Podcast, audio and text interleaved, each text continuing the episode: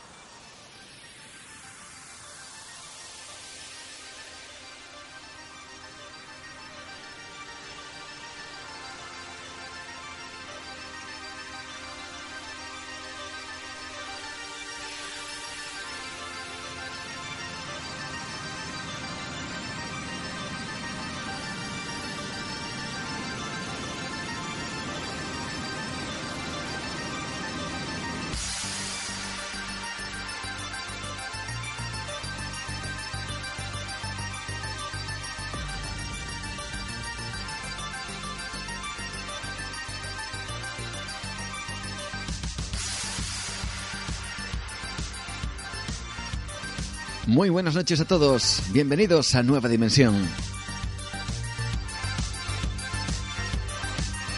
Esta noche queremos compartir contigo nuestra trayectoria, nuestros uh, recuerdos, nuestro recorrido por el misterio. Esta noche, en este año que acabamos de estrenar, este 2014, vamos a realizar un pequeño gran repaso a todos esos misterios que hemos compartido durante esta larga temporada con vosotros. Digo larga porque desde que comenzáramos eh, nuestra mágica andadura, eh, que también es la tuya, eh, no hemos parado, no hemos dejado un instante al descanso en la búsqueda de lo extraordinario. Gracias, eso sí, a tu compañía, gracias a todos los que os habéis sumado a la familia de Nueva Dimensión.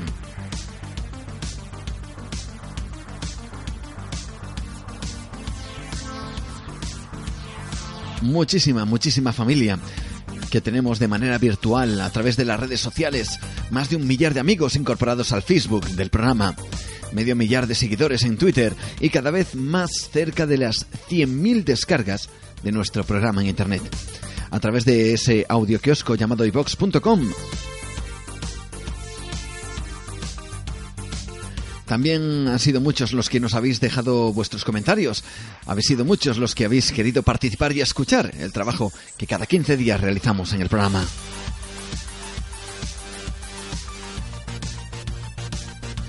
Desde luego muchos han sido los temas que hemos tratado y en esta ocasión, para comenzar bien este año 2014, incorporar y dejar atrás ese año 2013, vamos a recordar, vamos a hacer ese repaso a todos esos misterios.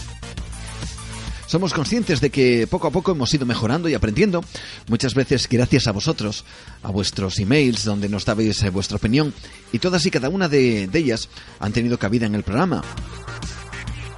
Agradecer a todos los que no solo nos escuchéis a través de internet, sino también a todas las personas que en el 93.3 de la FM aquí en Cantabria sintonizan cada 15 días Nueva Dimensión. No sabéis lo importante que es para nosotros y la responsabilidad ¿eh? que ello conlleva.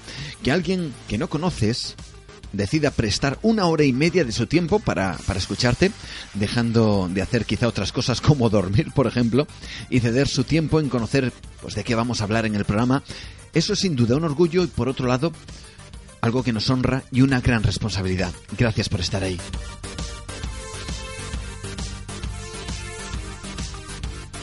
Desde que iniciamos nuestra andadura, personas de todas partes de España y sobre todo nos ha sorprendido realmente y de manera muy grata tener un montón de amigos. Gente como Juan Carlos de Barcelona, Oliver Díaz de Sevilla, Antonio Jesús Sánchez de Almería, Manu López de Huelva, Rebeca Fernández de León, Miguel Carmona del País Vasco, Fernando Baena de Granada, Juan Antonio García de Madrid, Marta Martínez de aquí de Cantabria, Innumerable sería desde luego la gente que nos escucha, que se han vuelto, pues eso, más amigos de Nueva Dimensión. Y también otras personas que nos escuchan desde el otro lado del océano. Mario Toledo y Quindo Miranda de Santiago de Chile, Joel Chávez de México, César García de Lima y tantos, tantos otros, Colombia, Perú, Estados Unidos. Tenemos descargas de lugares que no pensaríamos, como Tailandia, algo, algo realmente increíble. Como digo, una familia que cada vez se hace más grande y eso es gracias a ti, que estás ahí, al otro lado. Desde luego está siendo y ha sido una aventura maravillosa en vuestra compañía y si hemos conseguido traerte temas de interés que quizá nos hayan hecho pensar a todos, eh, nos damos por satisfechos. Una aventura donde lo que queremos sobre todo y por encima de todo es aprender, conocer y descubrir cómo funciona el mundo que nos rodea y acercar un poco más de luz a esa oscuridad que algunos se empeñan en propagar.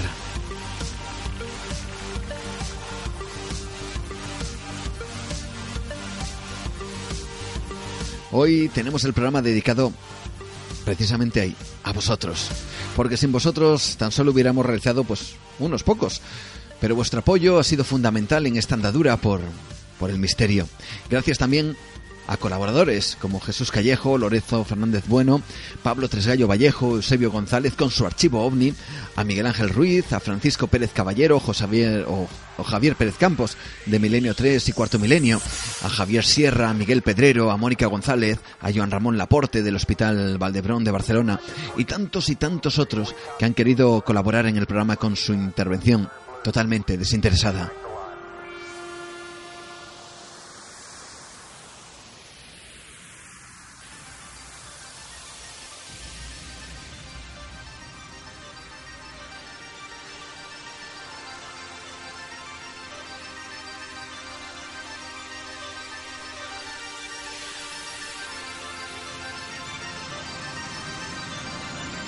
Gracias de verdad. Vosotros nos hacéis más grandes.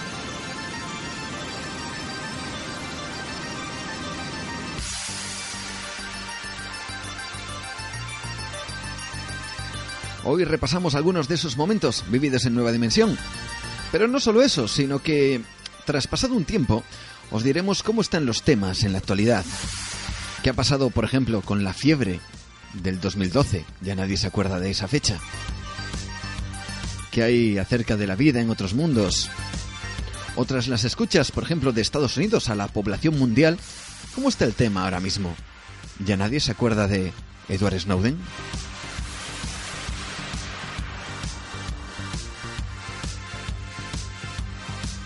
Y recordaremos esas historias o casos curiosos o que nos pusieron la piel de gallina.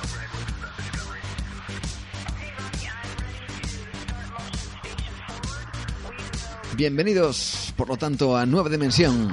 Abrimos nuestra ventana al misterio en un programa dedicado exclusivamente a ti, que estás al otro lado.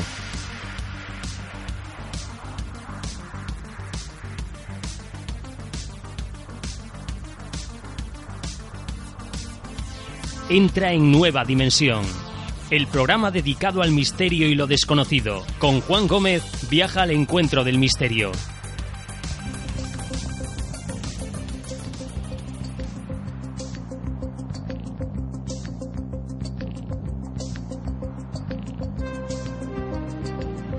Y por supuesto también la música ha sido protagonista. Muchos de vosotros nos habéis estado preguntando eh, acerca de cuál es la canción que, que, digamos, entra de cabecera en el programa.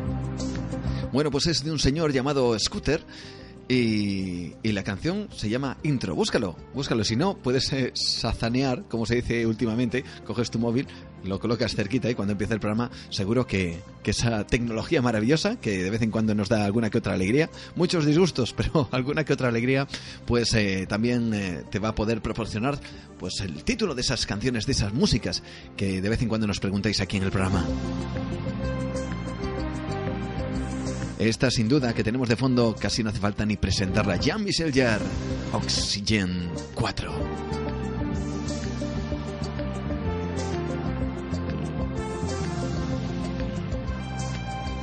Como digo, hoy repasamos algunos de, de, esos temas que han conformado Nueva Dimensión. Un año, el 2013, que comenzaba con el recuerdo de una fecha, el 21 de diciembre del 2012, Nada pasó en esa fecha, no hubo ninguna catástrofe ni nada similar, y quisimos analizar eh, todo esto con Jesús Callejo.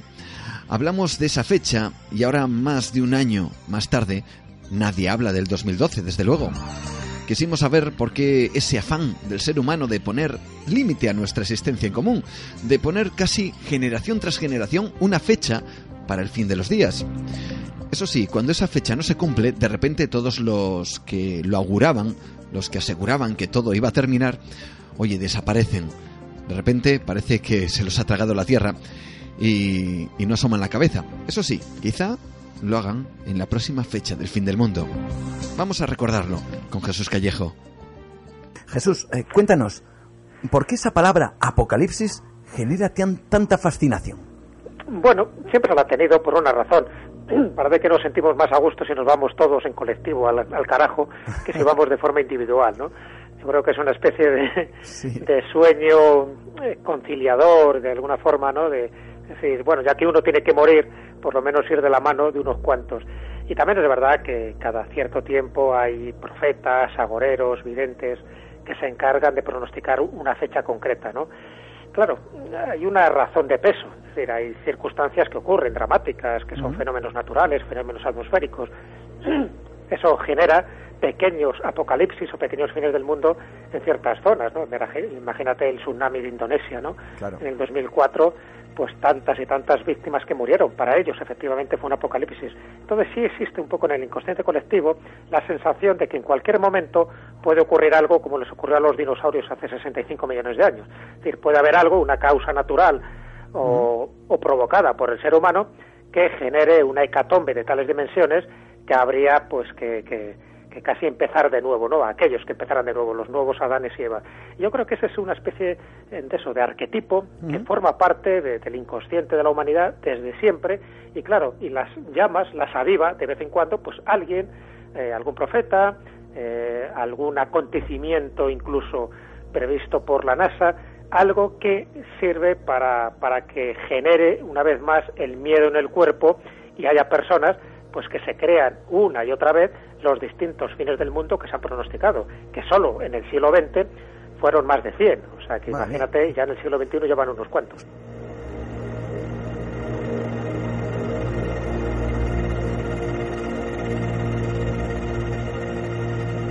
Nos centraremos luego en, esas predicciones del, siglo XX, pero según tus referencias o según las investigaciones que has realizado, ¿cuáles son, aparte de las referencias bíblicas, que quizás sean las más conocidas del público en general, las, las principales alusiones a un final o a un cambio radical de la humanidad en, en la historia, digamos?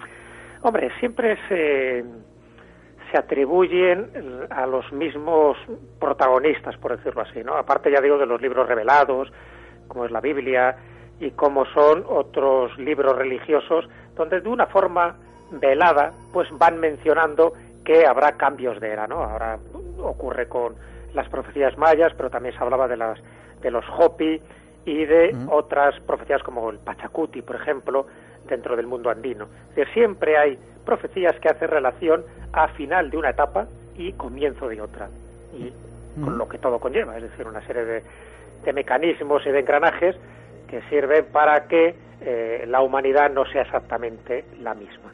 Pero claro, cuando se habla de mm, causas en las que hay que fijarnos y que pronostican continuamente estos finales, finales de, ciclo y finales del mundo, pues siempre está Nostradamus por una parte, es inevitable, es un personaje que se le ha malinterpretado y se le han atribuido más cuartetas de las que le escribió, pero Nostradamus siempre flota en el ambiente, ¿no? Lo dijera o no lo dijera. Eh, por otra parte, estarían pues, las clásicas profecías, es decir, las de Edgar Case, el llamado profeta durmiente en Estados Unidos, eh, las profecías de San Malaquías, que una vez que este papa desaparezca y haya otro más y otro más, ya no tiene ningún sentido esa lista, ¿no? Tiene sentido porque sí dio un número determinado de papas que todavía cronológicamente no han, no han llegado a su fin. Pero sin embargo hubo otras listas de papas en la Edad Media que eran mucho más cortas y cuando ya hubo una cierta propensión a que se fueran nombrando más papas y más papas, esas listas quedaron en desuso. Bueno, la de San Malaquías, por ese tipo de razones, todavía sigue vigente. Y luego se han añadido otro tipo de, de, libros, de elementos, que crean pues más confusión y más expectativas en esos posibles fines del mundo, como es el Código Secreto de la Biblia, ¿no? de Michael Drosnin, donde se empezó a hilvanar que había una sopa de letras donde estaba todo el presente, todo el pasado y todo el futuro ahí descrito, y que sabiendo un código, un código secreto, se podía adivinar determinados acontecimientos del futuro. Y mira tú por dónde, pues de momento todas esas fechas que han ido hilvanando, pues eh, tampoco han acertado, ¿no? En el caso de, Argentina, pues está Solari Parravicini, el gran Nostradamus argentino, como le llaman, donde también eh, se, bueno, se aventuró ¿no? a decir fechas. El gran problema de todo esto es que todos los profetas que han dado una fecha concreta se han equivocado. Los que todavía siguen teniendo vigencia son aquellos que hablan de un hipotético apocalipsis, de un hipotético fin del mundo, pero sin determinar una fecha concreta. Entonces, esos son los que se recurre continuamente, como estos que te acabo de comentar, y lo que nos rendará Morena, porque continuamente siempre sale alguien especificando un motivo y una fecha. Sí, señor. Luego hablaremos quizá un poquito más eh, específicamente de algunos de estos profetas muy conocidos. Intentaremos saber, eh, de la mano de, Jesús, por supuesto, eh, qué hay de verdad, ¿no? De mito, de leyenda o de invención o exageración en ciertas figuras muy conocidas como las que acabas de nombrar. Eh, bueno, sea, sea al final el que sea, ¿vale? dentro de estos apocalipsis, cosa Jesús que, que, es algo realmente interesante porque los finales del mundo profetizados son de los más dispares. Es curioso. Bueno, me imagino que a ti también te lo resultará que los profetas del Apocalipsis eh, no se pongan de acuerdo en, en, ese aspecto, ¿no? De cómo cada uno lo, lo, lo, digamos, lo describe de una forma diferente. Es curioso. Para ser un profeta, pues si se pone todos de acuerdo, quizás sería más creíble, ¿no? Sí, efectivamente. Si todos bebieran de la misma fuente, podrías decir, bueno, pues evidentemente tienen información privilegiada, ¿no? Que en el fondo sería el profeta auténtico. El profeta auténtico, no estoy hablando de estos visionarios, en fin, de estos agoreros de la nueva era, pero el profeta auténtico sí que de alguna forma tendría un sistema, un método, que puede ser por revelación o por cualquier otro sistema, de lo que puede acontecer en un futuro próximo. Entonces, si eso es así, es decir, si hay personas privilegiadas que tienen ese don especial de poder rasgar el velo del tiempo y acercarse a, a lo que va a acontecer en los próximos días, meses o años, pues evidentemente todos deberían coincidir, ¿no? Claro, ¿por qué no coinciden? Sencillamente porque hay de todo en este totum revolutum. Es decir, hay gente que utiliza Estoy hablando de los serios, ¿eh? ya no te digo de los que se lo inventan de cabo a rabo, que eso no nos interesa. Pero aquellos que sí tienen como esa obligación, esa triste profesión de vaticinar el futuro, sí que se encuentran un poco con distintos medios a su alcance, ¿no? Desde eh, bueno, pues eh, la clásica meditación o la clásica prospección un poco al futuro para ver los registros acásicos, eh, los sueños proféticos que tenía Edgar Case y mucha más gente. Es decir, ese tipo de, de visiones, de revelaciones instantáneas encajan. ¿Qué problema hay en este tipo de profetas? Ya digo, aquellos que de una forma seria y honrada intentan anunciar a sus conciudadanos lo que va a ocurrir pues que lo que ellos ven son retazos, retazos del futuro. Es decir, es como, como cuando tú tienes un sueño y recuerdas pequeños elementos, pero no la historia coherente y menos la historia cronológica de lo que va a acontecer.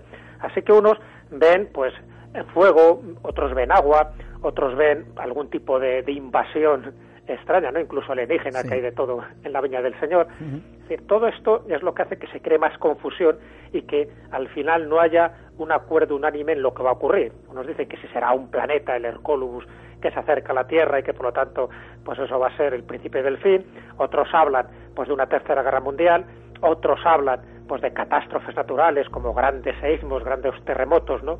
Como puede ocurrir en distintas partes del mundo, incluso se, se dan fechas y se dan también ubicaciones geográficas donde puede ocurrir, ¿no? El caso del volcán Yellowstone en Estados Unidos, casi siempre todas las papeletas apuntan hacia él, ¿no? Incluso al volcán Cumbre Vieja en la isla de La Palma, en las Canarias. no hay coincidencia. ¿Por qué no hay coincidencia? Sencillamente porque hablan muchas veces de acontecimientos que son catastróficos pero no son fines del mundo. Y al final es verdad, los hechos se acaban produciendo antes o después. Mm. Hay seísmos, hay erupciones volcánicas, hay sequías, hay cambios climáticos, evidentemente. Donde siempre falla no son los hechos, sino en las fechas. Y ahí nunca hay unanimidad.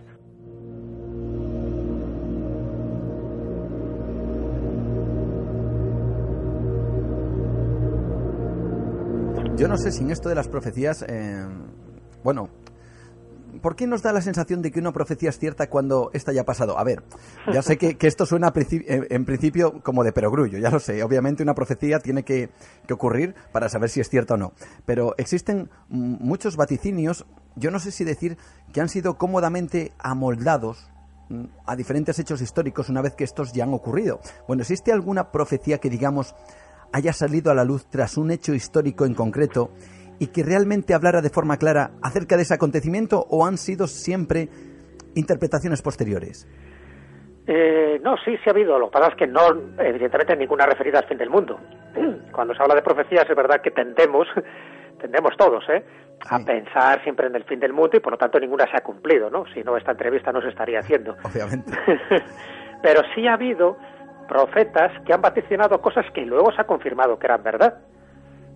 Y hay muchísimos en este sentido, es decir, cantidad de profetas que vaticinaron la Primera Guerra Mundial o la Segunda, y luego se fueron confirmando. Incluso hay una profecía eh, relativamente célebre de Rasputín del año 1916, donde él contaba que si al final era asesinado por miembros de la nobleza y de la realeza, como así fue, ¿no? Porque al final es muerto por un príncipe, ¿no? Pues muy cercano a la familia Romanov, pues que esa familia desaparecería al cabo de unos cuantos meses. Y si no era asesinado por nadie de la familia Romanov, pues la dinastía continuaría en el tiempo. Bueno, al final él es asesinado un 7 de diciembre y efectivamente al poco tiempo es cuando, bueno, ya sabemos los acontecimientos de los bolcheviques y todo lo que se generó en Rusia. Entonces, esa profecía él la, la dejó por escrito, se la enviaba ¿no? en una carta y luego se confirmó, bueno, podía haber sido casualidad, pero luego se confirmó que efectivamente a raíz de su muerte, pues se produjeron los acontecimientos que él vaticinó. Incluso hay otro tipo de, no sé si llamarlas profecías, o en fin, o, presentimientos, como el caso de Mark Twain, ¿no? que él dijo que había nacido con el, con el cometa Halley y que se iría con el cometa Halley.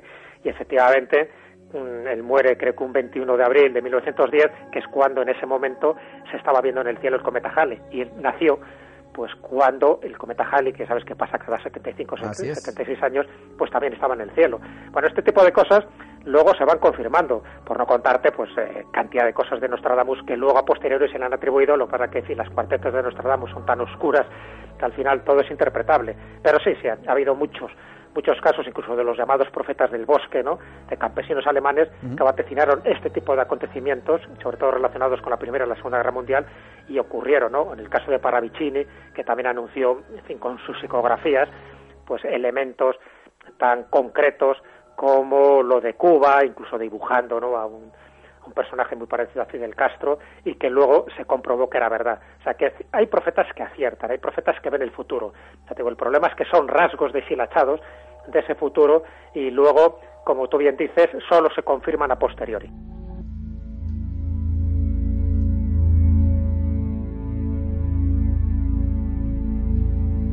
Claro, evidentemente el 2012 pues eh, ya lo hemos dejado bastante atrás, aunque a partir de esta fecha, ¿qué? ¿Qué sucede? Ya no hay más apocalipsis, ya no hay más fechas donde la humanidad, como quien dice, se vaya al garete. Sí las hay. Algunas eh, fueron vaticinadas precisamente para este mismo año, no el 2014, sino el 2013 que acabamos de, dejar. Evidentemente tampoco, tampoco han sucedido. Nos va a contar esa parte y algunas más que van a venir también Jesús Callejo. Lo escuchamos, lo recordamos, aquí en Nueva Dimensión. Entonces, bueno, ¿cuáles serían las próximas? Pues hay distintas fechas, ¿no? Hay distintas fechas, pero hay una que sería muy rápida, que es la, la que ha pronosticado un vidente brasileño llamado Juscelino Nóbrega da Luz.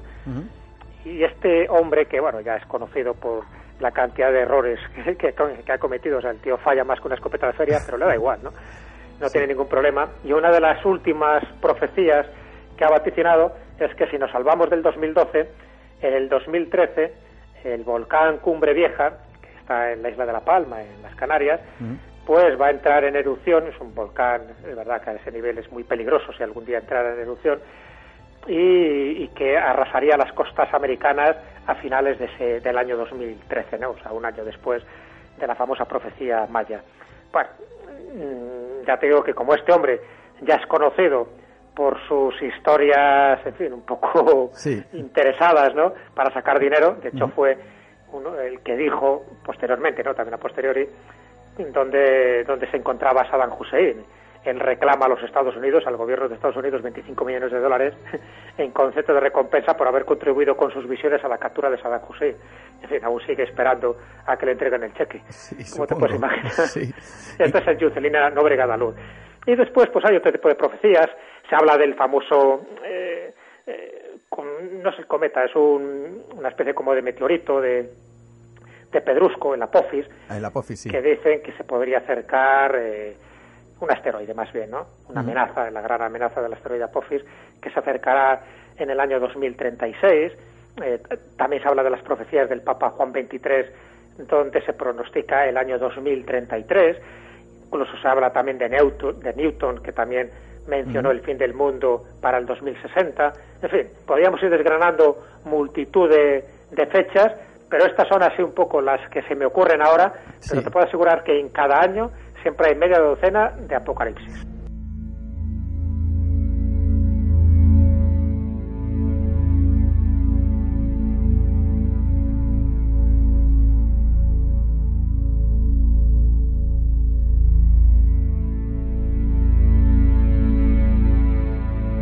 Fuera parte de, de evidentes o profecías o, profetas, ¿ocurrirá el fin del mundo? Bueno, pues ya os digo que desde luego que sí, que sí ocurrirá. Al menos a nivel científico, desde luego se estima que dentro de unos cientos de miles, quizá millones de años, pues eh, nuestro planeta será absorbido precisamente por esa estrella que hoy nos ilumina, que nos da luz, nos da calor y nos da vida, como es el Sol. En sus fases últimas de existencia, el Sol aumentará su tamaño, lo cual lógicamente hará que nuestro planeta entre en una zona de no habitabilidad. Por lo tanto, dejaremos de existir. Dejará de existir cualquier vida en nuestro, en nuestro planeta Tierra. Dicen incluso los científicos que, que será tan grande que probablemente la propia estrella que hoy mismo nos ilumina absorbería nuestro planeta dejando no solo ningún tipo de rastro de vida, sino probablemente ningún tipo de materia de la cual está hecha. Eso desde luego va a ocurrir, lo queramos o no. Sin embargo, los científicos también están mirando a otro lugar, no al cielo en busca de amenazas que también, que también las puede haber, las hay porque ya ha ocurrido antes, sino también a un lugar quizá más profundo y que no somos conscientes de que, de que está ahí, de hecho, cuando ahora mismo se hablaba, Jesús Callejo nos ha recordado, nos hablaba de esa profecía de ese volcán para el 2013 que no se ha dado, los científicos sí miran a un lugar en Estados Unidos donde sí realmente se pueden dar las, las condiciones de un verdadero apocalipsis. Y no estamos hablando de ninguna broma, estamos hablando de algo real y que al igual que nuestro Sol, los científicos también dicen que esto va a suceder.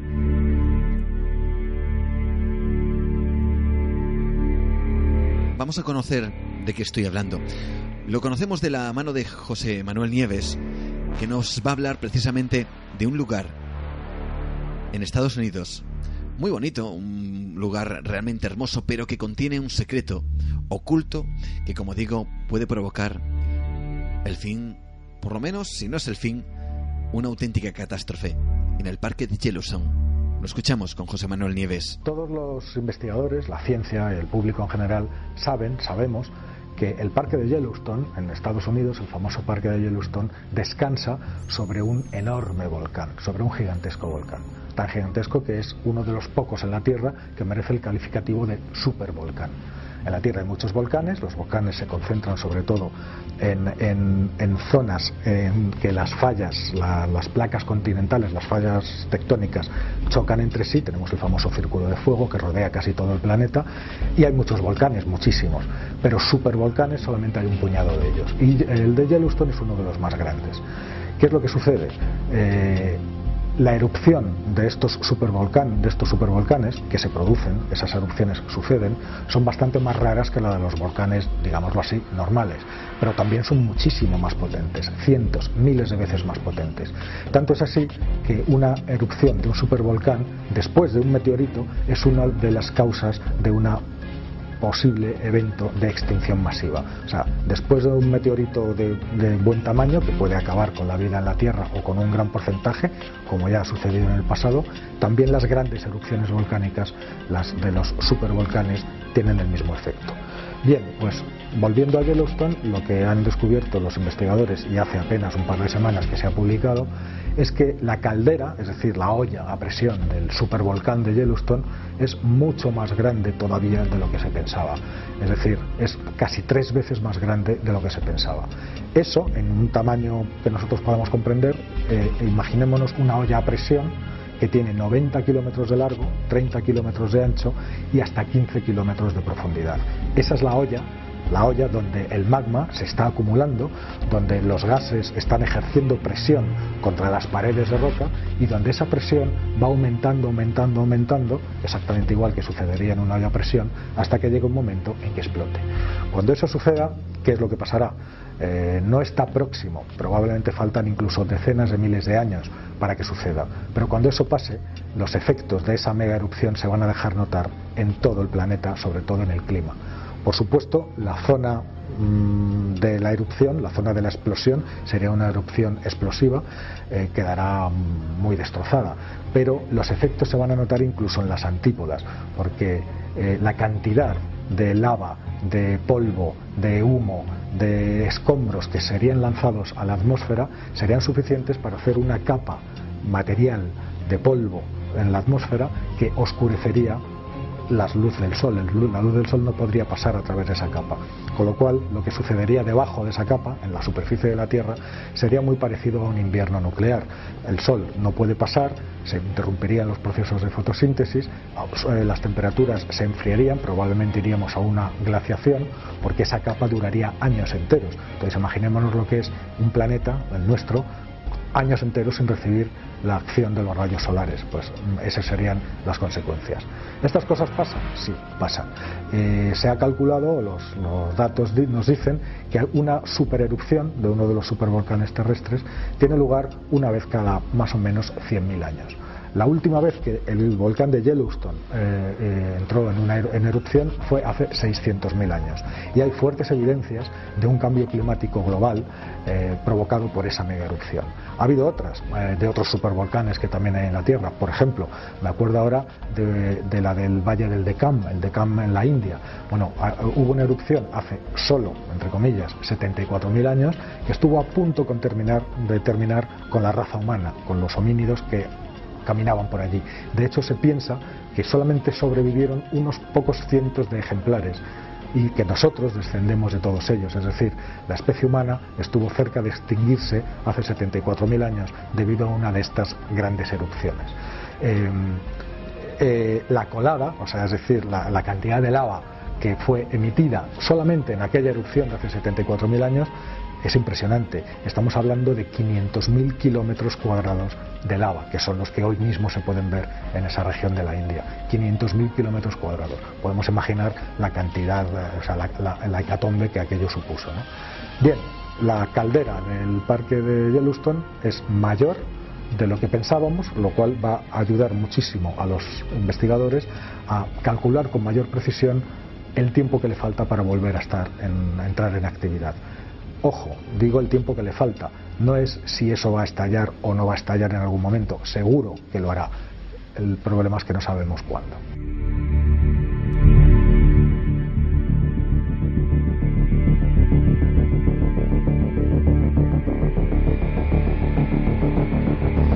Bueno, como último punto de actualidad referente precisamente a este supervolcán, es que los científicos eh, apuntan la posibilidad a que ese tiempo ya haya pasado. Me explico. Lo que los eh, científicos están diciendo es que la caldera dentro de, ese lugar, 15 eh, kilómetros hundido en, la profundidad de la Tierra, ha llegado a su límite. Es decir, lo que vienen a decirnos la última, la última de las versiones científicas es que el volcán, el supervolcán de Yellowstone, puede explotar hoy mismo. O mañana, o dentro de 100 años, o dentro de cientos de años. El caso es que ellos aseguran que el tiempo ya ha pasado.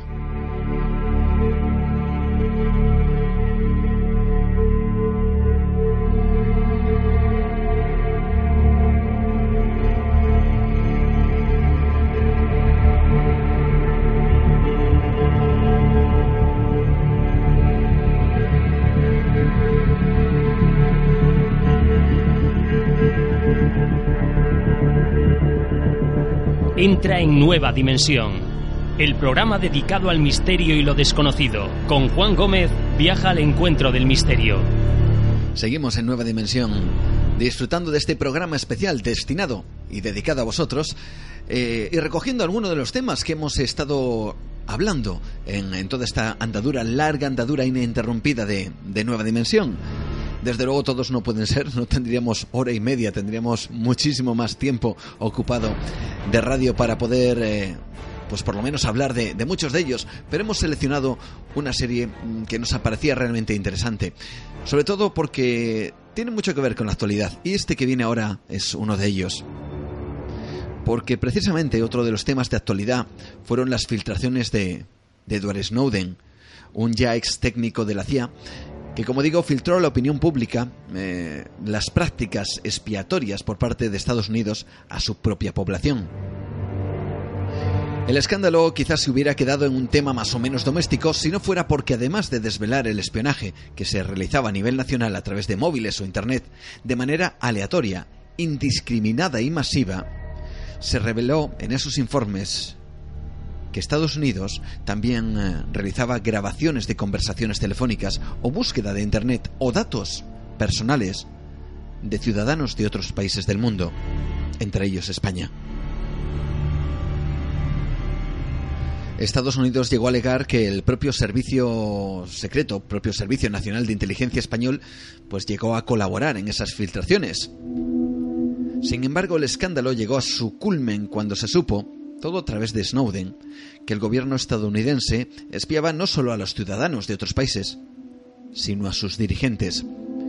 Se descubrió que se habían obtenido grabaciones del teléfono, por ejemplo, de Angela Merkel, la primera ministra alemana, o de David Cameron, el primer ministro británico. Al principio Estados Unidos negó los hechos pidiendo el arresto de Snowden, aunque luego las pruebas fueron tan irrefutables que el propio Obama, o al propio Obama no le quedó más remedio que salir en una rueda de prensa a decir que Estados Unidos revisaría su forma de actuar ante la seguridad nacional. Pero parece que, ahora el tema ha desaparecido de los medios. ¿Qué pasa con España? ¿Nos espían nuestros propios gobernantes? ¿Todo en pos de esa seguridad nacional? ¿Qué pasa con Edward Snowden? Parece haber desaparecido del mapa. Ya nadie habla de él.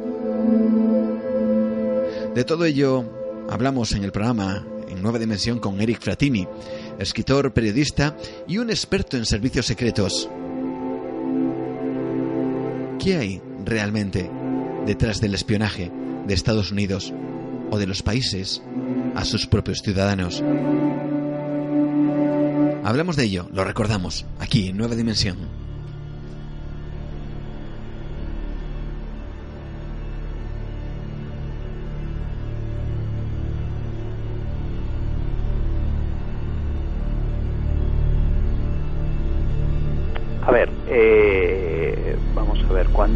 Cuando... Sé que es complicado. ¿eh? Cuando Barack Obama salió elegido presidente de los Estados Unidos, alguien dijo que había llegado un nuevo Kennedy.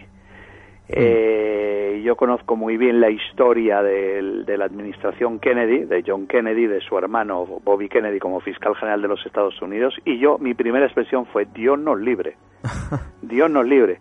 Prefiero un paleto de botas y sombrero tejano como Bush a no un tipo como John Kennedy porque realmente fue el hombre, uno de los hombres que más apoyó la intervención, las intervenciones secretas en Laos y Camboya y luego la, la, intervención en Vietnam.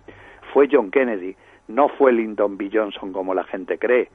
Eh, por ejemplo, fue quien apoyó absolutamente todo el tema de MK Ultra, el proyecto de MK Ultra o el proyecto de MK Search, que fue la, la investigación de eh, productos químicos inyectados en ciudadanos estadounidenses para ver a ver si se podía llegar, si la CIA podía llegar a un buen a una buena sustancia para interrogatorios. Y se llegaron a matar a 11.000 prisioneros en Vietnam probando ese tipo de drogas.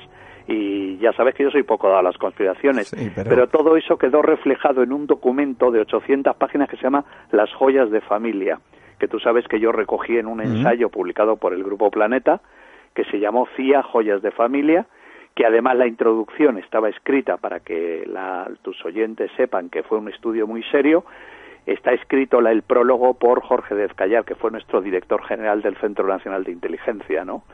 Eh, es decir, que, bueno, si tú luego me preguntas a micrófono cerrado de si opino si las ciudadanías deben tener esos controles o no, pues déjame decirte que... Te lo pregunto entonces. Pues déjame decirte que yo pienso que sí. Es más, estamos vigilados, ¿no? Eh, a mí me hizo mucha gracia hace unos años eh, cuando se habló la posibilidad de meter en, el, en la línea circular de Madrid, es una línea de, autobús muy grande que hay en Madrid, muy larga, pero es muy famosa por los carteristas y se empezó a hablar de meter cámaras de circuito cerrado para controlar ese tipo de delitos. Bueno, la ciudadanía puso el grito en el cielo diciendo que claro, que se violaban los derechos civiles de los ciudadanos que, que viajaban en ese autobús, mm. etcétera. Finalmente no se pusieron. Claro, luego tú empiezas a conocer, debido al trabajo que yo tengo, aparte de ser escritor, empiezas a conocer los métodos de vigilancia que tenemos nosotros en España, por ejemplo. Sí. El famoso Sintel, por ejemplo, que es un, sistema famoso que se hace y se y aunque hay mucha polémica de si el gobierno lo utiliza o no lo utiliza eh, desde se utiliza desde finales del gobierno de José María Aznar. Lo utilizó el señor José Luis Rodríguez Zapatero el adalid del progresismo y lo está utilizando el señor Rajoy. Es decir es toda la interceptación de comunicaciones en España. Pueden oír absolutamente cualquier comunicación telefónica. Por ejemplo, eh, cada ciudadano español que va a un hotel y se registra en un hotel, rellenan una ficha y damos nuestro carnet de identidad. Vale. Esa ficha acaba en el registro del Cuerpo Nacional de Policía. ¿Para qué? Para controlar los movimientos de por dónde han pasado la ciudadanía. Es decir, que si yo me meto ahora mismo con tu nombre y dos apellidos y número de carnet de identidad en los archivos del Cuerpo Nacional de Policía, aunque no hayas hecho nada, ¿eh? Yo puedo saber yo puedo saber perfectamente qué aviones has cogido, cuándo los has cogido, en qué horas, en qué hotel has estado registrado, con quién te has registrado en ese hotel. Todo, yo puedo saberlo todo porque toda esa información la tiene ahora mismo el Cuerpo Nacional de Policía y la Guardia Civil. Increíble. La cuestión sería quién vigila al vigilante, ¿no?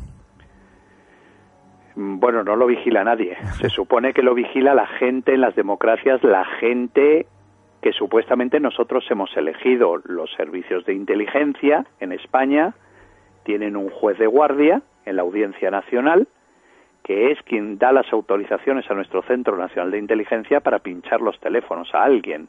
Eh, pero qué duda cabe de que el Centro Nacional de Inteligencia pincha teléfonos sin autorizaciones judiciales. No seamos ilusos. Mm eh, hacen vigilancias, levantan vigilancias y montan vigilancias a objetivos concretos, eh, pero bueno, es como todo. Si yo siempre digo, a mí la verdad es que me da exactamente igual que me vigilen o que me intervengan los teléfonos. Yo no cometo ningún delito, ¿sabes? Claro. Eh, a mí me da igual que me pinchen el teléfono. No sé, las grandes conversaciones que escucharán serán con mi madre, que tiene 80 años. Eh, ¿Sabes? Que yo no tengo problema que yo ir en un autobús eh, porque lo único que harán será, será ver cómo tuiteo o cómo me leo el periódico, ¿sabes? Que yo tampoco cometo un delito y me da exactamente igual que me fotografíen subiéndome a un autobús o bajándome a un autobús, ¿sabes? Lo que pasa es que tú sabes que la gente lleva más allá la cuestión de los derechos y libertades, ¿no? Sin saber que muchas de esas de esos recortes, esos pequeños recortes de libertad está también para protegerlos. Es esa doble vara, ¿no? Queremos estar, precisamente, eh, esto me recuerda unas palabras que ha dicho precisamente eh, Barack Obama, que decía, eh, es imposible tener seguridad al 100% y a la vez privacidad al 100%. Bueno, eso me lo dijo también a mí Jorge Dezcayar, el exdirector general del CNI. Él me dijo que, me dijo, Eric, es imposible proteger a todos todo el tiempo. Y es verdad, es cierto, es imposible proteger, y más con este nuevo tipo de terrorismo que se está dando ahora, que es el terrorismo de los invisibles, eh, o lobos solitarios, como le llama la prensa, que no sé de qué, de dónde carajo se han sacado esa, esa definición, ¿no? Pero bueno, se les llama invisibles, que son gente perfectamente adaptada a la sociedad, eh, que tienen un pasaporte español como tú y yo, eh, pagan sus impuestos como tú y yo, eh, llevan a sus hijos a colegios católicos como tú y yo y de repente un buen día deciden llevar a cabo un ataque terrorista contra un objetivo. No un objetivo de alta intensidad, es decir, jamás volarán un ministerio, jamás atacarán una base militar, pero sí a lo mejor intentarán apuñalar a un agente de policía por lo que representa el uniforme que lleva o atacará a un a un eh, a un miembro de la Guardia Civil que está en la puerta de una embajada o atacará eh, porque ellos atacan realmente a lo que representa la institución, ¿no? Eh, por eso digamos que los ataques son mucho más simbólicos, pero también provocan terror en la ciudadanía. Por ejemplo, el tipo de Toulouse, sí. eh, atacó, mató a dos soldados franceses que estaban de permiso y se puso a disparar en la puerta de un colegio judío de Toulouse eh, y matando a una niña de seis años y a un niño de cuatro años.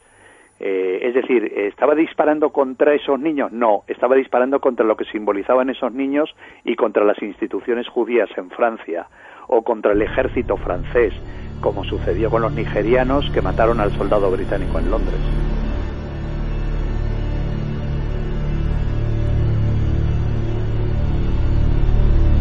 La siguiente información la dimos en el programa y algo que a mucha gente le sorprendió. De hecho, nos comentaron posteriormente pues eh, la sorpresa que había producido la siguiente información que ahora mismo pues vamos a reproducir, vamos a repetir. Y es que España también tiene su propio sistema, vamos a decir, de espionaje al ciudadano. Dicen que bajo medidas de seguridad y no utilizado en, de manera discriminada, pero claro, eso es lo que nos dicen. Fernando Rueda nos hablaba de ese programa que existe en España y que graba todas y cada una de las conversaciones que tú y yo hacemos, cada uno de los lugares de Internet a los cuales pues eh, conseguimos llegar a través de Internet, evidentemente, o cada uno de los mensajes que enviamos. Se llama Sitel. Vamos a escucharlo. Eh, ellos dicen, eh, y es importante empezar por ahí, que eh, SITEL solo es posible que, intercepte comunicaciones tras una orden judicial. Maticemos, eh, cuando hablan de comunicaciones estamos hablando de los teléfonos, estamos hablando también de Internet. Y dentro de los teléfonos estamos hablando de los SMS, que hay gente que piensa que te interceptan las llamadas, pero no los SMS, te lo intercepta todo. Y, eh, y, dentro de Internet intercepta absolutamente todas las comunicaciones, por lo cual Mm, eh, el sistema está capacitado para que eh, tú estés navegando y sepan exactamente dónde entras, qué haces, con quién hablas. Dicen que eh, la información guardada de esas interceptaciones queda bajo control judicial, que los datos son bloqueados una vez concluida la investigación, por lo tanto no hay que tener miedo de qué van a hacer con nuestros datos, y que los procedimientos de firma electrónica garantizan los principios de exactitud e integridad cuando eh, son pasados de eh, la sala de la policía donde son grabados en el disco duro y se, y pasan un CD y son entregados al juez. Esto es lo que dice la agencia, ha dicho esta semana la Agencia de Protección de Datos. Vamos a ver si explico para que la gente sepa qué es realmente eh, SITEL. SITEL es el más moderno eh, sistema informático eh, que hace una interceptación ágil, sin límites, indetectable y con la máxima calidad de todas las comunicaciones. Todas, cuando decimos todas, decimos absolutamente todas. Todas. No solamente aquellas sobre las que ha habido una autorización, sino la totalidad.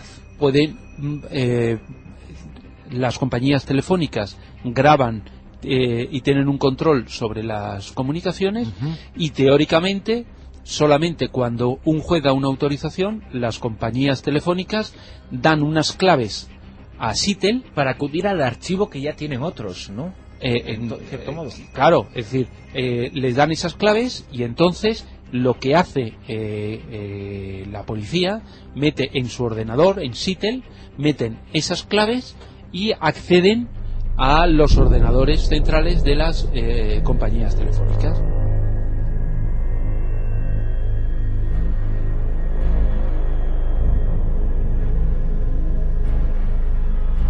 Bueno, pues de nuevo todo este tema sale a la palestra, sale a la luz, porque la actualidad de todo esto que hemos estado hablando y que seguramente te sonará y habrás escuchado en más de una ocasión, es que el general Keith Alexander, el director de la Agencia de Seguridad Nacional, la NSA, ha defendido este miércoles la legalidad de los amplios programas de vigilancia estadounidenses que salieron a la luz eh, precisamente tras una filtración del ex técnico de la CIA, Edward Snowden. Alexander ha señalado que estaban operando bajo una estricta supervisión. Dice, trabajamos todos los días de acuerdo a las reglas estrictas que cuenta con la supervisión más rigurosa del gobierno. El general reconoció que los programas de vigilancia basados en registros de llamadas de particulares y datos de Internet dice que evitaron docenas y docenas de potenciales ataques terroristas. En una audiencia ante una comisión del Senado, Alexander afirmó que los equipos de inteligencia estadounidenses están haciendo exactamente lo correcto para proteger a los ciudadanos de las posibles amenazas a su seguridad. No obstante, ha indicado que la infraestructura estadounidense que afecta sectores como las telecomunicaciones o los suministros de agua o energía no están bien preparadas para lidiar con el ciberataque, con un ciberataque. En sus primeras declaraciones públicas, a través de un comunicado, después de las revelaciones sobre el espionaje, los cuales controlaban los teléfonos y los correos electrónicos de los ciudadanos, ha señalado que, en una escala de 1 a 10, con el 10 siendo el sistema mejor defendido, dice nuestra preparación para un ciberataque se sitúa alrededor del 3, según su experiencia. También ha añadido que Estados Unidos ha sido objeto de numerosos ciberataques por parte de naciones extranjeras, en torno a un 90% de la infraestructura de estos sectores críticos en propiedad del sector privado. Por lo tanto, no está bajo el control del gobierno ni del ejército. El director de la NSA defendió que es vital tener un departamento de defensa fuerte en el ciberespacio, a la luz de lo que él considera crecientes amenazas. Y aunque sabemos que la mayoría de líderes mundiales estarán de acuerdo con nosotros en que un ciberataque sería más peligroso que una vigilancia, es posible que algunos no entiendan el impacto de nuestros programas. Todo esto según el general Keith Alexander, director de la Agencia de Seguridad Nacional.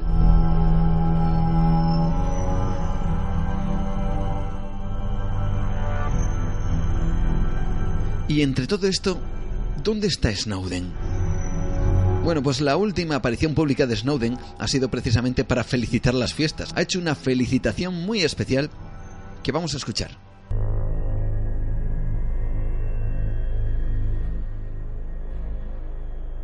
Hi. Hola y feliz Navidad. Es un honor tener la posibilidad de hablar contigo y tu familia este año. Recientemente nos enteramos de que nuestros gobiernos trabajaban en conjunto y han creado un sistema de vigilancia masiva en todo el mundo, observando todo lo que hacemos. El británico George Orwell nos advirtió sobre el peligro de este tipo de información. Las formas de recolección descritas en el libro, micrófonos y videocámaras, televisores que nos observan, no son nada en comparación con lo que tenemos actualmente. Tenemos sensores en nuestros bolsillos que nos rastrean allá donde vamos. Think about what this Piensa en lo que esto significa para la privacidad de la mayoría de las personas. Un niño que nazca hoy crecerá sin ninguna noción de privacidad. Nunca sabrá lo que significa tener un momento privado para sí mismo, un pensamiento sin grabar, sin que sea analizado. Y ese es el problema, porque la privacidad importa. La privacidad es lo que nos permite determinar quién somos y quién queremos ser. El debate que se produzca hoy determinará la cantidad de confianza que podemos dar tanto a la tecnología que nos rodea como al gobierno que la regula. Juntos podemos encontrar un mejor equilibrio, acabar con la vigilancia masiva y recordarle al gobierno que si realmente quiere saber cómo nos sentimos, preguntar siempre es más barato que espiar. Para cada uno que esté escuchando, gracias y feliz Navidad.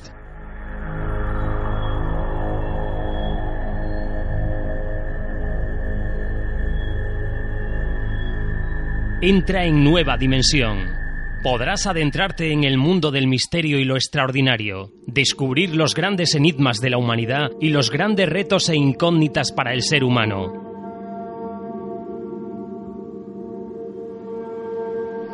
Pero no solo fueron testigos del misterio los grandes temas salidos de la prensa o la televisión, sino que vosotros fuisteis protagonistas con vuestras experiencias. Nos hicisteis partícipes de de que os habíais encontrado de bruces con aquello que muchos investigadores intentan encontrar, lo imposible, el misterio. Y siempre, como suele ocurrir en este tipo de cosas y de casos, casi sin querer, cuando menos os lo esperabais. Y claro, el impacto fue tan grande que había que contarlo. Experiencias, algunas rescatadas hace muchos años, recordadas y recogidas como un legado que tarde o temprano debía ser contado. Otras bajo la inmediatez de la noticia, os sucedía algo extraordinario y rápidamente os poníais en contacto con nosotros para explicarlo y para buscar una respuesta. Respuesta que en muchos casos no sabíamos dar, desde luego. Pero tan solo eso bastaba, contar lo vivido. Desahogarse quizá con alguien que te escuchara sin risas, sin burlas o gestos de desprecio por el relato.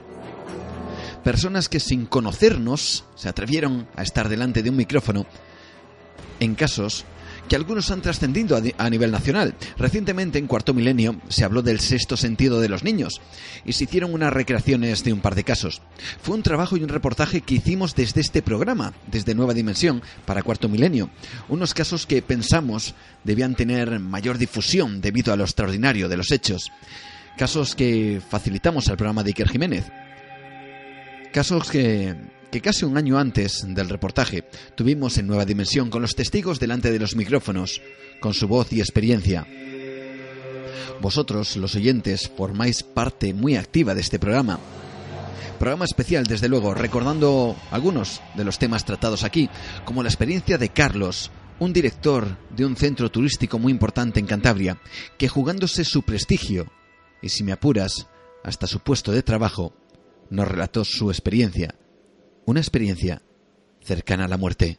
Eh, en un momento dado, a la altura del puente, pues uno de los coches que venía en sentido contrario eh, parece ser que venía titubeando entre si seguir en línea recta o girar a la izquierda y meterse para el puente que lleva hasta Somo. Con tan mala pata que no se dio cuenta, no hizo un stop que tenía se cruceó en medio de la calzada en el preciso instante que yo pasaba. Bueno, pues tres días después empiezo a recordar como una vez que tuve el golpe y el impacto de mi cabeza contra el cristal, no sé el tiempo que pudo transcurrir, un minuto, tres minutos, cinco, me veo flotando en el aire, me veo a una altura más o menos de dos metros y medio, tres metros, y a una distancia de mi coche de 4 o 5 metros. Me veía como un punto de luz, como un punto luminoso, como una especie de perla. Entonces eh, comencé por observar todo el entorno. En primer lugar el coche. Vi cómo del capó salía humo. Eh, me acerqué y con el, simplemente con el hecho de decir voy a ver qué, qué, qué es lo que está pasando. Es como en una película que, que, cortas un fotograma y automáticamente ya estás en el sitio. Sí. Me encontraba a un metro escaso de mi cara viendo mi propio cuerpo y bueno, ver gente corriendo, eh, gente asustada, no sabía qué es lo que había pasado, no sabía si yo salía del puente, entraba en el puente, qué, qué ocurría con la furgoneta.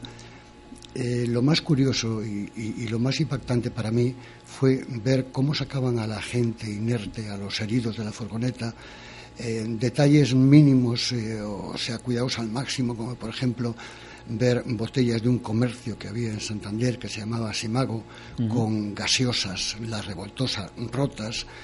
Recuerdo de haber visto a una señora que a mí me pareció que tendría pues 65 o 70 años, cómo la colocaban en el arcén. Recuerdo haber visto sus pantorrillas con unas medias negras, con unas ligas, y todo eso lo veía con una paz y con una calma total, como repito, con ausencia total de sentimientos yo seguía viviendo porque a mí no me hacía falta aquel cuerpo. Aquel cuerpo era, yo, era yo mismo, pero al mismo tiempo yo era una entidad aparte. Yo me sentía lo más parecido que podría describir es como, como una perla luminosa, eh, algo con personalidad propia. Es decir, es como si mi cuerpo fuese un personaje que yo estaría interpretando que forma parte de mí, pero que no soy yo. vienen una pareja de motoristas. Eh, los veo como lleguen, pero repito, el sonido de las sirenas de sus motos suenan como si vendrían al doble de, velocidad. Veo como el primer motorista eh, deja mi coche atrás y empieza a dirigir el tráfico y a cortar y a ordenar aquí un poquitín todo, todo el desbarajuste y todo el drama, drama que allí se había formado. El segundo periodista veo cómo aparca su moto al lado de mi coche, se acerca, me mira por la ventana y trata de abrir la puerta. Tras mm, una, dos o tres intentonas no lo consigue. Vuelve a la moto, coge un destornillador y descerraja la, cerradura del coche. Entonces, en un intento por reanimarme, mm, me da un golpe, yo caigo hacia el lado mm, del asiento del conductor no lo consigue, me vuelve a coger, me vuelve a dar un segundo golpe más fuerte y tampoco lo consigue. Yo, mientras tanto, desde fuera estoy observando la cara del motorista y mi propia cara. Pero, repito, lo observo impasible, como si aquello no, no fuese conmigo. Ya en un tercer intento, el motorista me, proporciona un, un golpe muy fuerte y fue en ese instante cuando la mejor forma de describirlo sería, imagínate que te meten en una eh, centrífuga industrial eh, a 5.000 o 7.000 o 10.000 revoluciones por segundo, eh, te ves como en una especie de tornado dentro de un remolino y en cuestión de segundos siento un dolor muy, muy, muy, muy, muy fuerte y estoy ya dentro otra vez de mi propio cuerpo.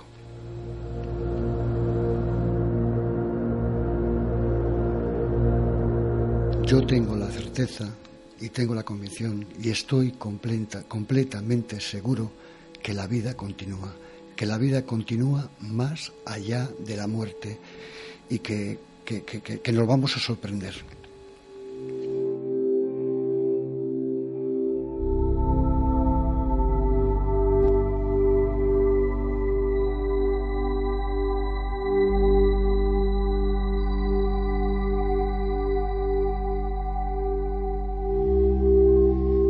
Impactante, desde luego, el testimonio de Carlos en esa ECM, esa experiencia cercana a la muerte. Experiencias vividas en este programa, como, como los empleados públicos de un edificio oficial de Santander, donde sucedían fenómenos extraños y que gracias a nuestro colaborador, Pablo Tresgallo Vallejo, pues pudo hablar con los testigos para el programa y nos contaron y descubrimos lo que sucedía allí, realmente extraordinario. Escuchamos. ¿Han comentado los vigilantes algo de, de si les gusta estar allí? Pues mm, te va a decir que con el vigilante que hablé ya le costó mucho contarme esto. ¿eh? No quiso decirme más. Dice, por favor no digas mi nombre, no digas... Me digo, no, no, tranquilo, yo no pienso decir nada, solo cuento la, la situación esta y con eso quedamos. Mm, eran bastante reticentes a comentarnos nada. Claro, yo me pongo en su lugar, ¿no? Una persona que está sola en un edificio de noche, solos, seis plantas, y que de repente en esa situación algo se pone en marcha. Claro, estando solo, sin testigos, sin nadie que... Yo me imagino lo primero, el impacto, la, la, la sensación, ¿no? Claro, claro. Que puede tener estar solo ahí y ver es. cómo algo se pone en marcha, una impresora Mm. sola. Mm. Eh, claro, alguien puede pensar, bueno, pues un fallo técnico. Claro, pues Pero incluso no por la noche, porque ya te digo, este edificio no sé exactamente a qué hora se cierra, pero bueno, por la noche está cerrado. Pero por ejemplo, ahora en invierno, que se ve que anochece pronto, pues él sube, pero incluso aunque sea aunque no sea de noche, quiero decir, él está allí toda la Sí, sí, tarde y él sube porque tiene que subir a hacer esas visitas rutinarias, por lo que sea. Sí. Y, y bueno, que sí, que, que le ha pasado que las impresoras, pues que algunas veces, pues no hay- sa- sabiendo que no hay nadie, pues se ponen en marcha.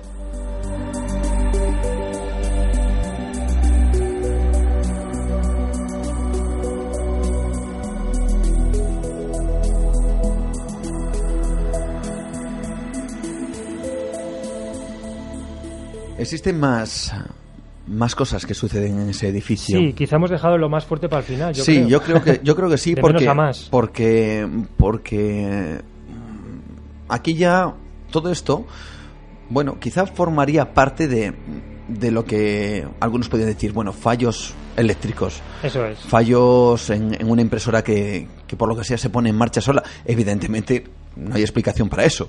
O alguien le da el botón para que se ponga en marcha o no hay tu tía. Pero bueno, vamos a pensar por pensar algo lógico de que todo esto que hemos estado comentando hasta ahora formara parte bien de la casualidad o bien de fallos mm, que de alguna manera se pudieran explicar. Pero es que suceden cosas que van más allá de todo esto.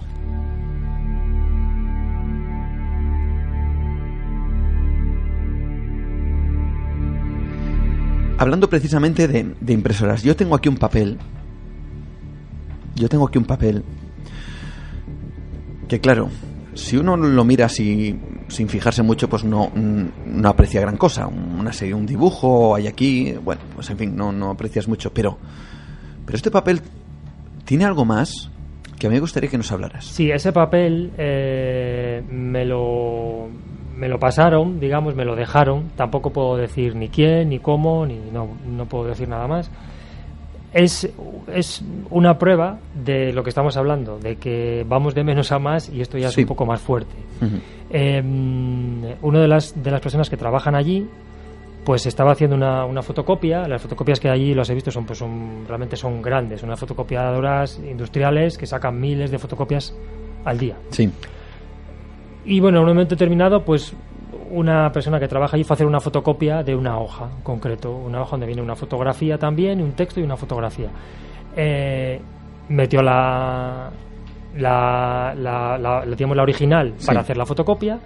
Y cuál es su sorpresa cuando al salir la fotocopia en esa hoja aparte de lo que venía en la original venía algo más. Eh, hemos de decir que, que esta mujer, que por cierto ahora la vamos a escuchar su testimonio, eh, estaba haciendo varias fotocopias. Sí. Varias fotocopias. Es decir, que lo que ahora mismo vamos a decir que aparece aquí, eh, solo aparece en una. En una, sí. Solo aparece en una. Es decir, que si fuera algún resto que hubiera dentro de la fotocopiadora, alguna cosa, tendría que haber aparecido en En más. más, sí. Sin embargo, solo ocurre. Eso nos comentaba, claro, que tenía que haber salido más. Solo sale en una. Lo que aparece, no lo hemos dicho todavía, vamos a mantenemos aquí la incertidumbre, es una cara de una mujer. Una cara de una mujer, ojo, yo lo tengo aquí delante. Y, Sí, y no, y no estamos, lo tenemos aquí delante y no, está- no estamos hablando de, de unos rasgos que pudieran no, parecer que, que de alguna manera, si hilas un rasgo con el otro, puede dar la sensación de que sea una cara. No, No, es totalmente una cara absolutamente. de una mujer. No hay lugar a dudas. Además, eh, se puede intuir eh, como, como un torso, luego lo que parece ser Sí, un, un eso ya no se ve tan claro, no como la cara. Sí, verdad que debajo se puede intuir pues un torso, una- la parte, digamos, de cintura para arriba del cuerpo, pero la cara es, vamos, es- además tiene una mirada como muy muy fija, muy muy intensa, parece que le está mirando directamente. Es una, casa que da, una, una cara que da un poco de, de temor. Veremos que luego en el testimonio la sensación que me produce a mí no es lo mismo que le produce a la persona que le ocurrió esto. una persona que vamos a escuchar Sí, ahora sí, sí, sí. y que ella precisamente comenta, qué curioso, una persona de las que trabaja ahí, no decimos su nombre evidentemente, No, no. porque no quiere, No, simplemente nos ha ofrecido su testimonio, nos, nos da el permiso. Yo, yo mm, vamos, con esa idea eh, grabé los testimonios con esa, con esa condición y, eh, por supuesto la, vamos a cumplir aquí en Nueva Dimensión. Lo cual, lo cual, por supuesto, le da más valor, ¿no? Lógicamente, nadie quiere salir, ¿no? No quieren ser protagonistas de, esto, no quieren salir y que les reconozcan. Lo que quieren es.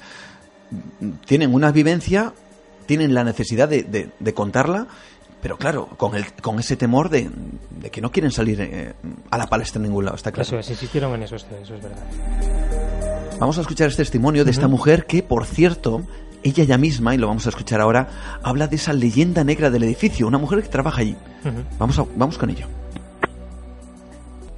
Hace varios años que trabajo en este edificio y hace cuestión de cinco o seis años eh, me ocurrió un caso que viene un poco, eh, pues no sé, unido a la historia que había oído yo, así una leyenda un poco negra de cosas anormales que pasaban en él. Y cierto día estaba haciendo una fotocopia ¿Y cuál es mi sorpresa? Cuando, después de hacer varias copias, en el original de ella, vi que había impregnada una silueta de una señora eh, un tanto enigmática. No tenía nada que ver con la, documentación que yo en ese momento estaba haciendo. Entonces, con una mirada como profunda, eh, no sé, algo paranormal. Entonces, eh, dicha hoja la he seguido conservando y hoy es el día que la sigo mirando y a mí eh, esa cara me resulta un tanto familiar, me da paz y tranquilidad, no miedo para nada y ha servido pues a algunos compañeros que lo he mostrado pues han coincidido en lo mismo, que no hemos encontrado una respuesta ni una lógica para cuándo ni dónde ha aparecido ahí esa cara. Entonces, pues bueno, es un testimonio que viene un poco a corroborar pues algo que no hemos podido darle una lógica o, o una solución. Qué curioso, Pablo, que ya, ya habla, nada más comenzar el testimonio, de una leyenda negra, de algo paranormal que ocurre en ese edificio, ¿verdad? Sí, ya te digo, es un edificio que solamente por el tema de los dos incendios, pues ya dice, dice bastante, ¿no? Es un edificio pues que está en un enclave que parece que está un poco maldito.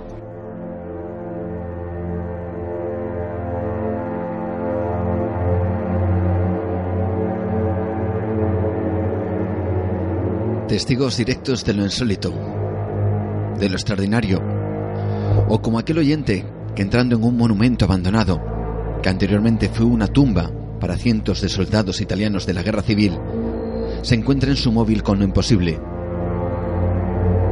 con unas voces, con unas psicofonías que él no acababa de entender y nos pedía respuestas. O Roberto Castilla, antiguo ingeniero naval, que nos contaba sus experiencias de cómo vivió y vio la desaparición de un barco en plena tormenta del cual nunca nada más se supo. O la experiencia de Jesús, que fue realmente valiente al contarnos cómo por la noche, en la más absoluta de las oscuridades, y totalmente despierto, veía sombras, figuras en su habitación, nos contaba que incluso se levantaba de la cama intentando apartar la cortina donde veía que se escondían esas sombras. Pero allí no había nadie.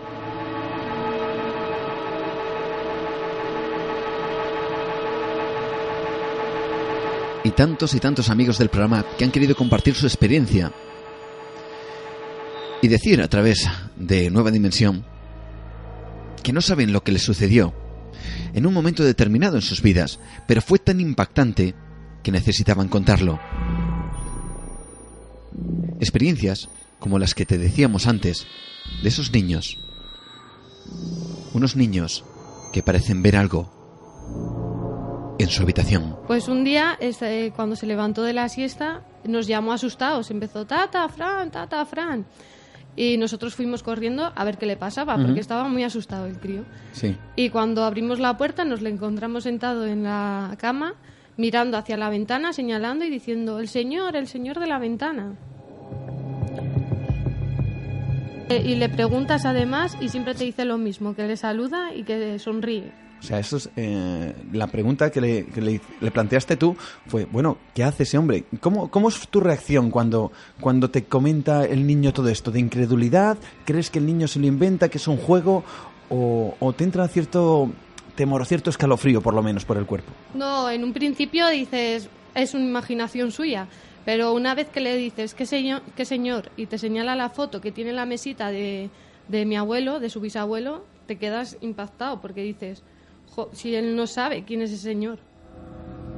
Hay que decir que mi abuelo murió entonces, hacía nueve años, y él tiene dos años que no le conoce y señalaba la foto de él y decía, este señor, este señor.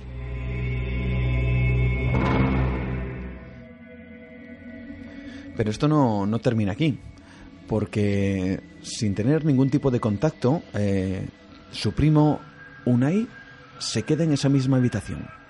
Sí, ¿Y qué es lo que sucede? Le preguntáis a Unai pensando, bueno, pues eh, vamos a ver si Unai también ve algo, o, o el niño sale de la, de la habitación contando una historia. No, él salió de la habitación, como siempre, y le preguntamos por, por curiosidad y le dijimos, ¿qué? Eh, ¿Estabas con alguien? Y dice él, sí, el señor de la ventana. Y nosotros dije, yo dije, va, será porque se lo oye a Marcos, al primo. Y de repente fue corriendo a la habitación, señaló la foto y dice, este señor. Y yo y eso ya La misma foto que había señalado su primo Marcos dentro de la casa, es decir, sale de, sale de la habitación eh, con, con nerviosismo o, o con naturalidad. con naturalidad, él lo llevaba como algo natural. Y, y justo señala la misma foto y dice que es la misma persona. La misma foto, sí. Y eso nunca se lo vio a Marcos. Que ahí fue cuando yo me impacté mucho, muchísimo, y Ujú. dije, "Pff, no es normal.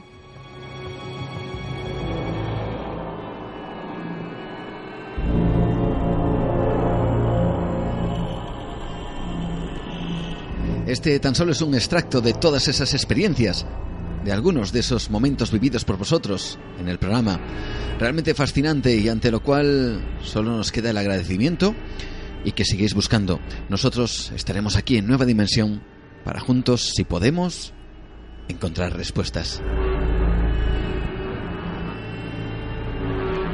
Entra en Nueva Dimensión, el programa dedicado al misterio y lo desconocido. Con Juan Gómez viaja al encuentro del misterio.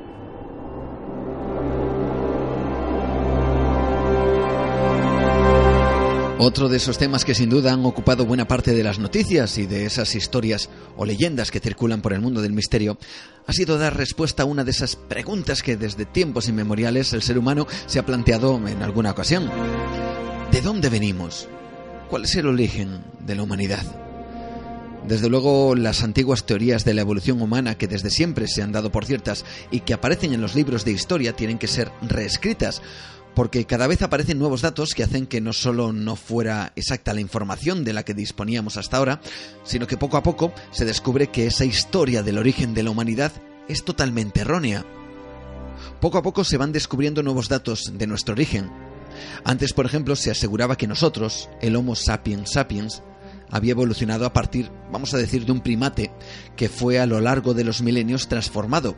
Se transformó en, en el Homo erectus, luego en el hombre de Neandertal, en el hombre de Cromañón, en el Homo sapiens y finalizando con el Homo sapiens sapiens, el cual somos ahora, como una especie de línea recta de la evolución. Bien, hace algún tiempo se descubre que el hombre de Neandertal no era un antepasado nuestro, sino que era una especie, otra especie de humanos, que como nosotros, al parecer convivía y que al final, como dicen los científicos, acabamos por destruir. Contra más se investiga, más complejo es todo. Posteriormente se descubre que hubo varias especies de humanos, de la misma manera que existen varias especies de otros animales, como diferentes especies de perros, de gatos o monos. Y eso mismo pasaba con los hombres. Hubo diferentes especies de homínidos. Ahora iremos con la actualidad respecto a ese tema, pero hay quien opina que fuimos creados no por un producto del azar, sino por una intervención venida de las estrellas. El propio Francis Collins, científico y descubridor del genoma humano, todo, toda una eminencia en este sentido, aseguró que, que pensar que la vida en la Tierra fue una mera casualidad o producto del azar, era como dejar las piezas de un Boeing 747 desperdigadas en el suelo, que viniera un tornado y tras su paso, el avión estuviera totalmente montado y listo para volar. El propio Francis Collins asegura que tuvo que haber algún tipo de voluntariedad en el proceso de la vida en la Tierra. Pero por parte de quién? De ello también estuvimos hablando en el programa y quizá ciertas pistas nos las dejaron nuestros antepasados, nuestros ancestros, las paredes de las cuevas y en la roca. Recordamos algunos aspectos de este tema con Lorenzo Fernández Bueno, el director de la revista Enigmas, que estuvo con nosotros y que nos hacía estos sorprendentes descubrimientos precisamente de uno de esos lugares, lugares ancestrales, lugares donde quizá descubramos alguna respuesta, lugares como la meseta Al-Najer, la meseta Tassili, o Maltucat. Lo escuchamos.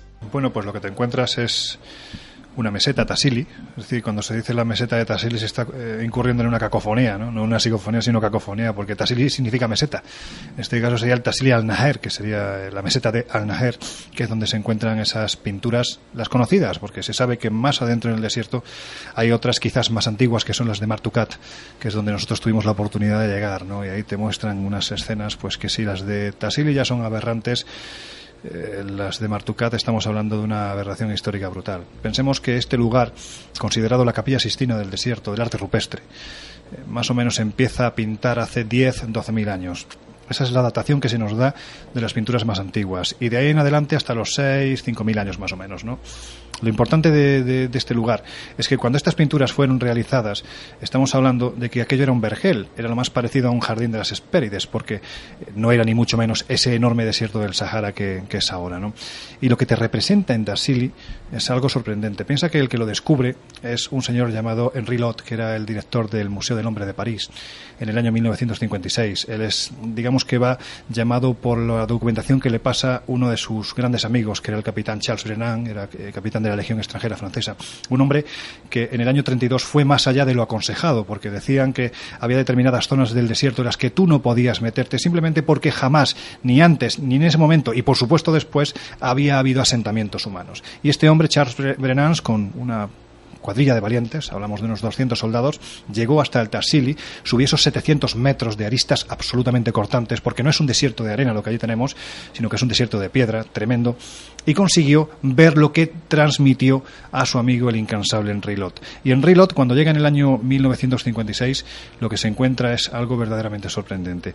Las escenas que tenemos en estos abrigos de montaña nos están reflejando a, vamos a llamarlo así, diferentes humanidades, hablamos de seres de diferente estatura, todos ellos con una suerte de cascos polifemos de un solo ojo que parecen estar introduciendo, por ejemplo, una de las escenas más conocidas, que es la escena del rapto, así fue bautizada, en la que vemos a mujeres en avanzado estado de gestación, son mujeres que pertenecían a los clanes tribales que habitaban en aquel entonces en esta zona del desierto y están siendo llevadas de la mano al interior de una especie de burbujas. No seré yo el que te diga que son extraterrestres llevándose a mujeres embarazadas, pero lo que sí nos cuentan las crónicas es que esos son los dioses. Ahora, ¿quiénes son los dioses? Sinceramente no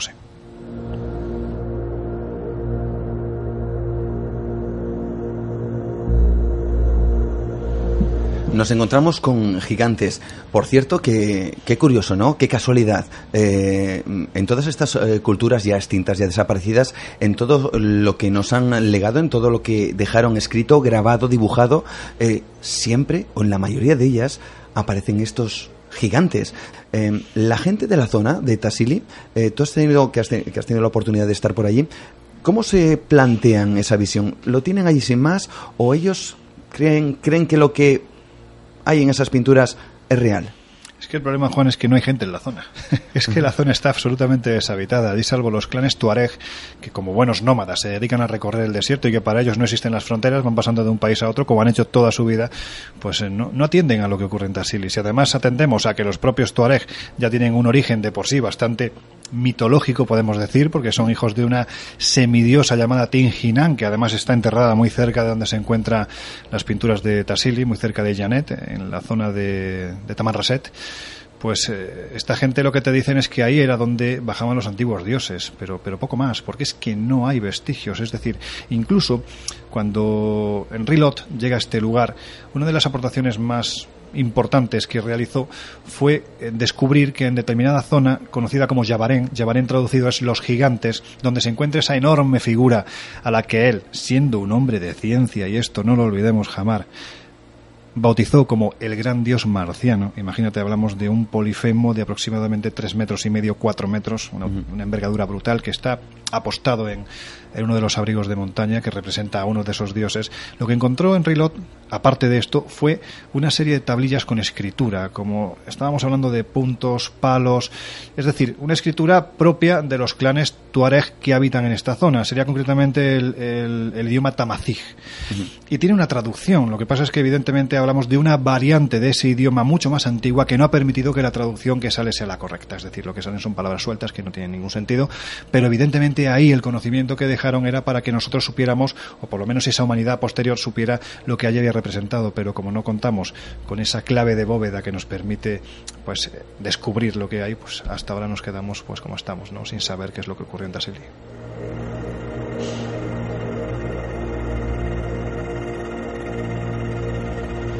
Uno se pregunta, bueno, pues son, son dioses de antiguos sumerios, eh, de los eh, poblados de, o de los antiguos habitantes de, de la zona de, de, del actual Berge, eh, Argel, pero es que también los hay al otro lado del, del, sí. del, del, charco. Bueno, hay incluso una puerta, a mí me llamó poderosísimamente la, la, atención, una puerta que puede ser o bien una puerta al infierno o también otra una puerta a las estrellas que incluso está partida porque los propios dioses, esos propios gigantes, los viracochas, decidieron que que había que, que romper esa conexión entre su mundo y el nuestro, como si siempre hubiera estado unido de alguna manera. Eso es así, ¿verdad, eh, Lorenzo?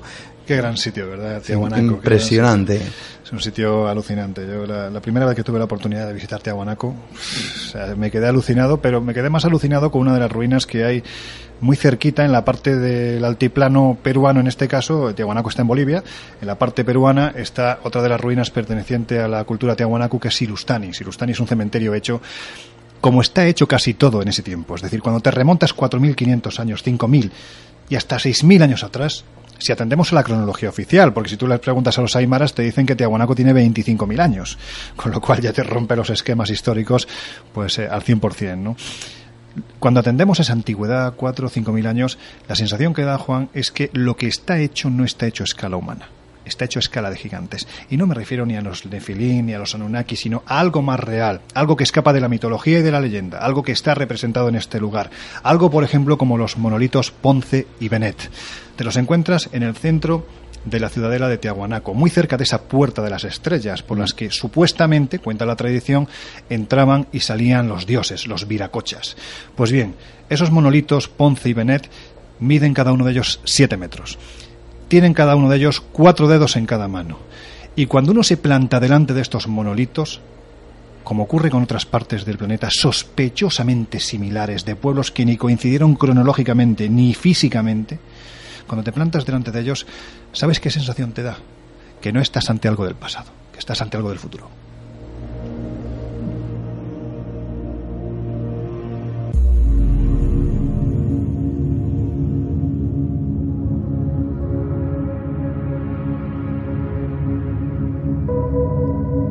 ¿Y qué dice la ciencia respecto a todo esto?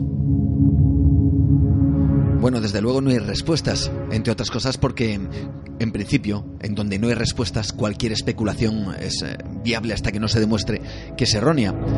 Sin embargo, y aquí viene la actualidad, la ciencia está haciendo unos descubrimientos de esos que hacen cambiar los libros de historia.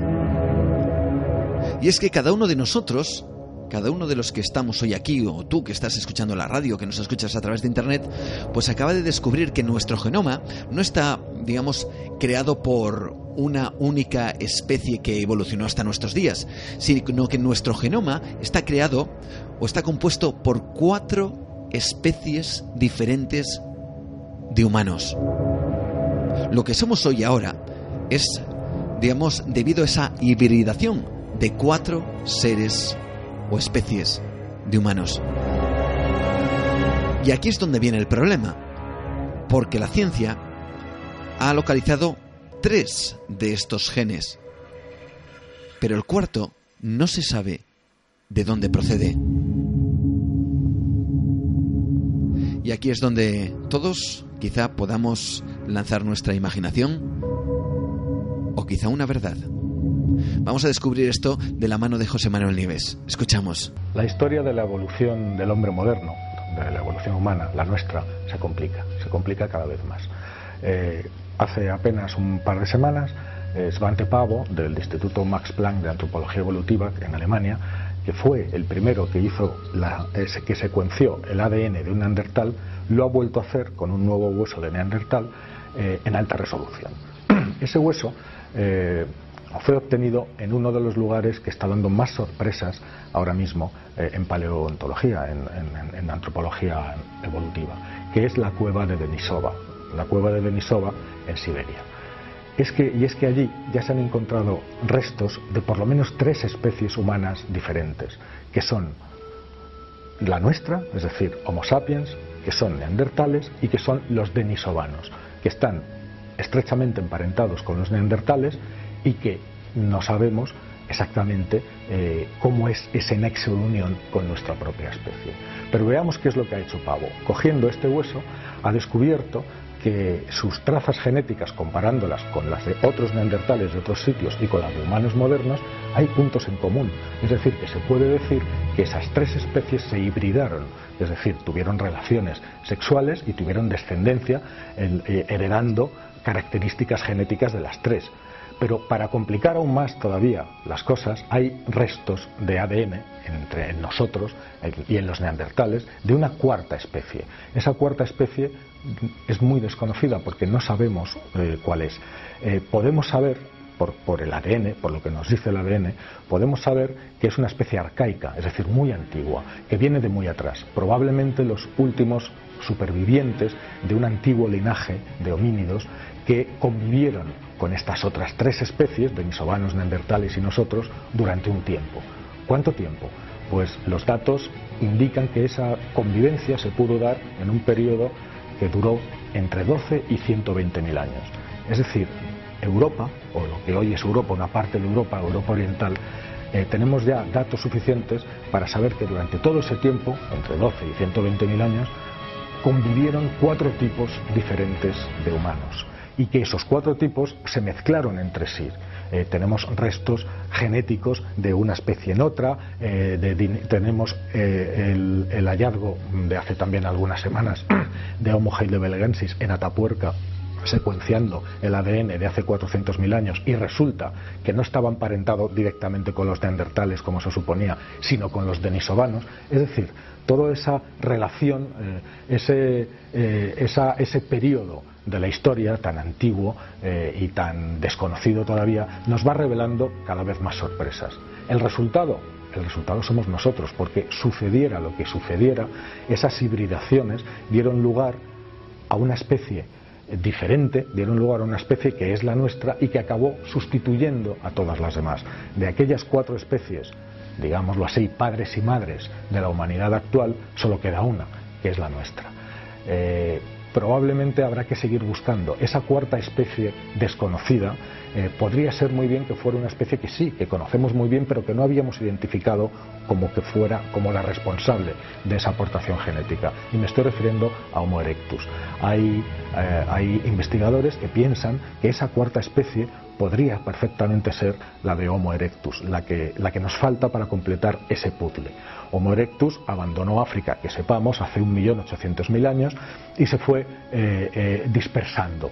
Es posible que algunos grupos llegaran también eh, cientos de miles de años después a lo que hoy es Europa y se encontraran allí con otras especies de homínidos que ya estaban allí procedentes de otras migraciones y que mm, a lo largo de miles y miles de años fueran hibridándose y fueran dejando esa carga genética mucho más antigua. No lo sabemos. Hay que hacer muchas más pruebas, muchos más estudios.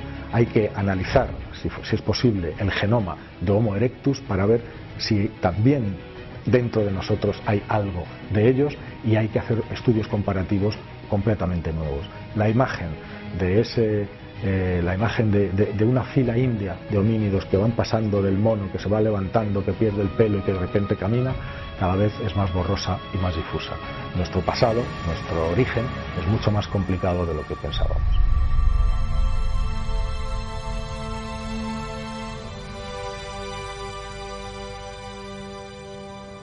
Este ha sido tan solo un pequeño repaso eh, algunos de los temas que hemos estado tratando en el programa aquí en Nueva Dimensión durante, como te digo, esta larga temporada ininterrumpida que hemos realizado y que seguimos realizando para ti aquí en Radio Estudio.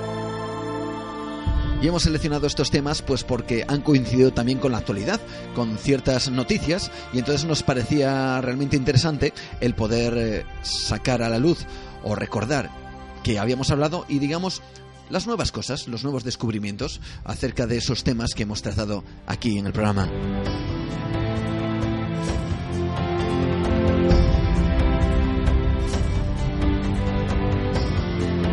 Con el 2013 ya finalizado, con este 2014 que acabamos de arrancar, de iniciar, eh, tan solo queda una cosa, que seáis buenos, que os traigan muchas cosas, los Reyes Magos. ¿eh?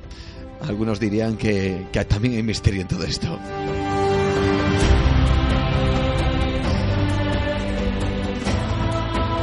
En cualquier caso, muchísimas gracias por acompañarnos siempre una vez más. Este programa hoy especialmente está dedicado a todos vosotros, a la gente que nos sigue a través de Facebook en Nueva Dimensión Cantabria, a la gente que nos sigue, por ejemplo, desde Barcelona. Recuerdo, no sé, ahora mismo a Chovilla desde Barcelona que, nos escucha y nos eh, hace algún comentario de vez en cuando. También allí a través de Twitter en eh, arroba nueva de radio.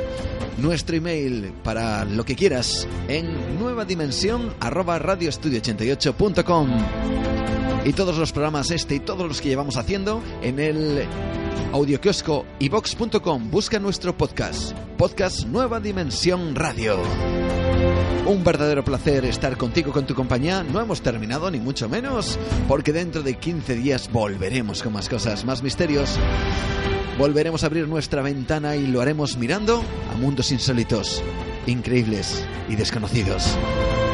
Espero que estés ahí para acompañarnos. Muchas gracias por estar ahí. Dentro de 15 días volvemos con más cosas. Saludos de Juan Gómez. Ha sido un verdadero placer. Adiós, buenas noches.